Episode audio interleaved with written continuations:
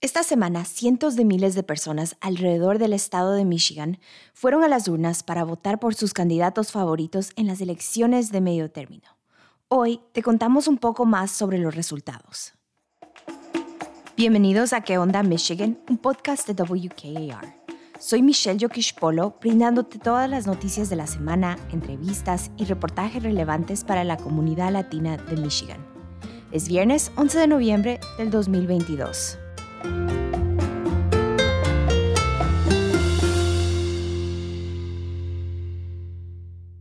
WKAR quiere agradecer a nuestros amigos de Capital Area District Libraries por patrocinar este episodio de ¿Qué onda Michigan?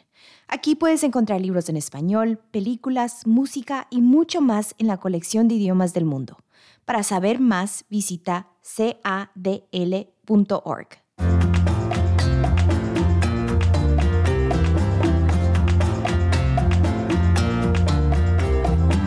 En estas últimas elecciones se vio mucho apoyo hacia la gobernadora Gretchen Whitmer, que buscaba ser elegida para un segundo término.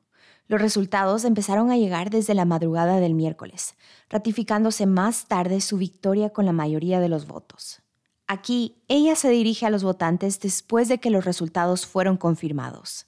Over the next four years, let's build a Michigan where every person is treated with dignity, can enjoy their personal freedoms, and chart their own path toward prosperity. I promise to be a governor for all of Michigan.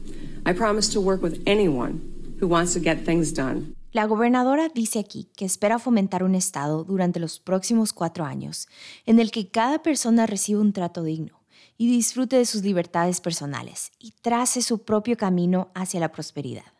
También promete ser una gobernadora para todo Michigan y promete trabajar con todos los que quieran realizar un cambio. Los resultados de las elecciones han demostrado que los demócratas de Michigan han logrado conseguir todos los principales cargos electos del estado. A esto se le conoce como una triada. Arjun Tucker, reportero de política para WKAR, nos explica mejor sobre esto. Trifecta here means that Una triada en este contexto quiere decir que un partido tiene el control del gobernador, la oficina del gobernador, la Cámara del Estado y la legislatura estatal, la Cámara del Estado y el Senado del Estado. Así que al tener el control de esos tres puestos, ese partido es capaz de tener un muy buen control muy fuerte sobre lo que quiere hacer. Y eso no significa que no tengan que comprometerse o trabajar con los republicanos, pero sí significa que tienen mucha más influencia sobre el tipo de políticas y propuestas e iniciativas que quieren promulgar y convertir en ley. No se ha visto en 40 años que los demócratas en Michigan tengan este tipo de control. So, you know, the uh, current governor Gretchen Whitmer. La gobernadora actual Gretchen Whitmer, Jocelyn Benson, Dana Nessel, ellos todos ganaron sus carreras de reelección. Y también vimos que en la legislatura estatal, tanto la Cámara de Representantes como el Senado cambiaron de poder hacia los demócratas, que es un cambio muy significativo que va a cambiar cómo funciona el gobierno aquí en Lansing. Así que eso es algo que los votantes tienen que esperar para ver cómo va a ser el gobierno en el estado en el futuro. En este nuevo contexto político, una propuesta de ley que dé la oportunidad a personas indocumentadas de acceder a una licencia de conducir tendría más posibilidades de ser aprobada. Esta propuesta de ley ha sido introducida varias veces por senadores y representantes demócratas, pero nunca ha avanzado fuera de los comités legislativos. Arjun dice que la posibilidad de que esta ley pase es mucho más probable hoy que en los últimos 40 años. Creo que hay muchas posibilidades de que ese tipo de propuestas y esa propuesta específica de licencia de conducir sea considerada por la legislatura demócrata.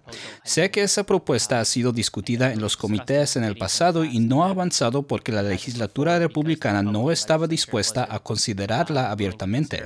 Ahorita ellos tienen toda una lista de prioridades que van a considerar, pero estoy seguro de que esa es una de las muchas propuestas que les entusiasma y les interesa considerar y votar en su próxima sesión. Anteriormente, los analistas políticos habían dicho que los candidatos republicanos iban a recibir el mayor número de votos. Sin embargo, se demostró lo contrario, especialmente en el estado de Michigan. Según las últimas encuestas, los votantes menores de 30 años tuvieron un gran impacto en estas elecciones de medio término. Y algo que habría alentado a esos votantes demócratas sería el tema del aborto. En Michigan, los votantes tuvieron la oportunidad de decidir la aprobación a favor de la propuesta 3, una propuesta que garantizaría el acceso al aborto. Uh, Aquí en el campus de la Universidad Estatal de Michigan tuvimos colas extremadamente largas de estudiantes que querían votar en estas elecciones. Creo que cerca de 3.000 estudiantes fue la estimación que se registraron para votar solo el martes esta semana para las elecciones. Y lo que escuchamos es que el tema principal que llevó a muchos votantes a las urnas, especialmente a estos votantes más jóvenes, los votantes de la generación Z, fue el tema del aborto y la protección del derecho al aborto en el Estado y eso parece apoyar la razón por la que se aprobó esta propuesta.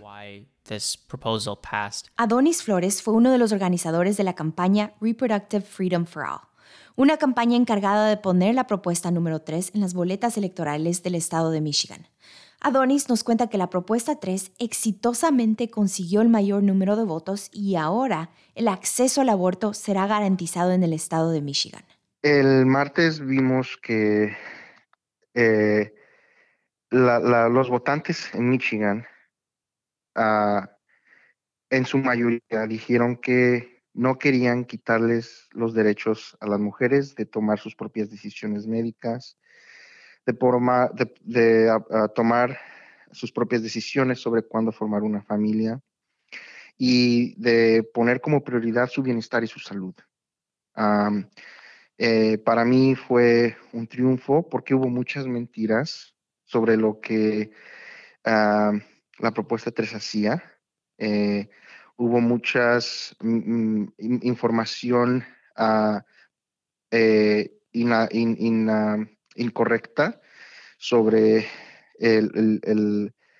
ah, el, lo que prohibir el aborto haría, ¿verdad? los grupos que el, pro vida, que se llaman, no explicaban las consecuencias que iba a tener en la vida de, las mujeres. Entonces, especialmente en mi comunidad latina, la mayoritariamente católica, me di cuenta que había mucha información incorrecta sobre la propuesta y que yo tenía que alzar mi voz, aunque, aunque tuviera que contradecir a, a los líderes religiosos de, de, la comunidad. Y yo sé que eso iba a causar mucha controversia, pero lo hice porque para mí era importante que, que la gente supiera a las consecuencias no deseadas de prohibir el aborto. Adonis dice que ser testigo del triunfo de esta propuesta le ha traído mucha esperanza sobre el futuro del estado de Michigan. Que para comenzar, esta propuesta recibió la mayor cantidad de firmas que ninguna propuesta en el estado de, Michigan en un tiempo récord. Creo que no fue ni un mes en el, tiempo que fue, fue, un, fue un, un tiempo récord cuando recolectaron estas firmas.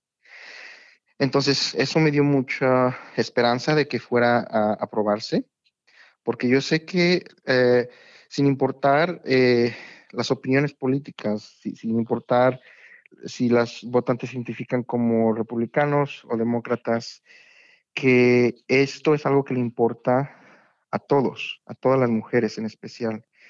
Y también me di cuenta que esto le importa mucho a los jóvenes porque fue una, eh, la participación de los jóvenes de la generación Z uh, participaron en números récord, ¿verdad? Entonces, ah, para mí fue un llamado para los votantes, primero de defender los derechos que ya tenían las mujeres, pero también de defender nuestra democracia, porque también había muchas mentiras sobre las elecciones y los votos y, eh, quién, quién gana o pierde las elecciones. Entonces, Ah, fue un, triunfo para mí, no nada más para las mujeres, sino también para la democracia. Y no, solo fue la propuesta 3 que consiguió ser aprobada por un margen de más de un medio millón de votos. También la propuesta número 1 y la 2 consiguieron ser aprobadas. La propuesta número 1 limitará la permanencia de los legisladores a 12 años en la legislatura estatal y la propuesta 2 brindará más flexibilidad durante las elecciones para los votantes. En el oeste de Michigan, la demócrata Hillary Scholten ganó la carrera para representar el tercer distrito electoral en la Cámara de Representantes en Washington, D.C. La victoria de Hillary Scholten ha hecho historia en el tercer distrito de Michigan, ya que es la primera mujer que ocupa la posición y la primera demócrata que representa el distrito en décadas. Bueno, creo que es importante tener en cuenta el contexto de este distrito, el tercer distrito de Michigan en el oeste de Michigan, que históricamente ha sido un asiento importante en el estado por ser conocido por sus representantes independientes. Gerald Ford fue representante aquí antes de ser presidente y Peter Meyer fue elegido aquí en 2020 y una de sus primeras decisiones en el cargo fue votar a favor de la destitución del presidente Donald Trump después de lo sucedido el 6 de enero del 2021. Y parece que ese voto le costó su candidatura a la reelección. Perdió sus primarias frente a John Gibbs, un candidato que trabajó en la administración de Trump y se opuso a esa decisión que tomó Meyer. Hillary Scholten perdió su carrera contra Meyer en el 2028 y dado que parece que los votantes favorecen a los representantes independientes relativamente independientes en este distrito, eso podría haber ayudado a Scholten a obtener una ventaja en este distrito. La carrera por el nuevo séptimo distrito de Michigan fue una de las elecciones más competitivas del país, y esta podría determinar el control de la Cámara de Representantes de los Estados Unidos. La congresista demócrata Elisa Slotkin se enfrentó en una dura carrera con el senador estatal republicano Tom Barrett. Después de que la redistribución de distritos redibujó los límites de cada distrito del Congreso, las prioridades de Slotkin incluían ampliar la atención sanitaria y los costos de los medicamentos recetados para hacerlos más asequibles, invertir en las cadenas de suministro y proteger el derecho al aborto en el Estado, mientras que el senador Tom Barrett se centró mucho en la seguridad fronteriza, la crisis de los opioides y en tratar de reducir los costos relacionados con el aumento de la inflación y la economía. Así que fue una carrera muy dura en ambos lados. Ambos trataron de cortejar a los nuevos votantes en estos nuevos condados, pero al final la congresista Slotkin ganó creo por un 5.2%. Ese fue un margen mayor que incluso sus dos victorias anteriores, lo que podría atribuirse a la redistribución de distritos y también está relacionado con el hecho de que había tantas carreras y propuestas estatales en el boleta electoral de este año que podrían haber ayudado a la congresista Slotkin a obtener una ventaja. Cerca de 4.5 millones de residentes de Michigan votaron en las elecciones del martes. Los funcionarios estatales dicen que es la mayor participación que se ha visto en la historia de elecciones de medio término. Ahora, las juntas de escrutinio bipartidistas comenzarán a trabajar para certificar los resultados de las elecciones. La ley estatal exige que los escrutadores de los condados terminen ese trabajo antes del 22 de noviembre y la Junta de Escrutadores del Estado de Michigan tienen que terminar antes del 28 de noviembre. Este episodio lo produje yo, Michelle Yokish Polo. Sofía Mireles es nuestra asistente de producción. Lo editaron Pablo Castro y Karel Vega. Encuéntranos en todas sus plataformas favoritas de podcast. ¿Qué onda Michigan es una producción de WKAR. Asegúrate de seguirnos en Facebook buscando ¿Qué onda Michigan? También puedes escucharnos en la radio todos los sábados a las 9.45 am y los domingos a las 8 am, sintonizando la estación 102.3 FM o la 870 am. Soy Michelle Yokichpolo. Hasta la próxima.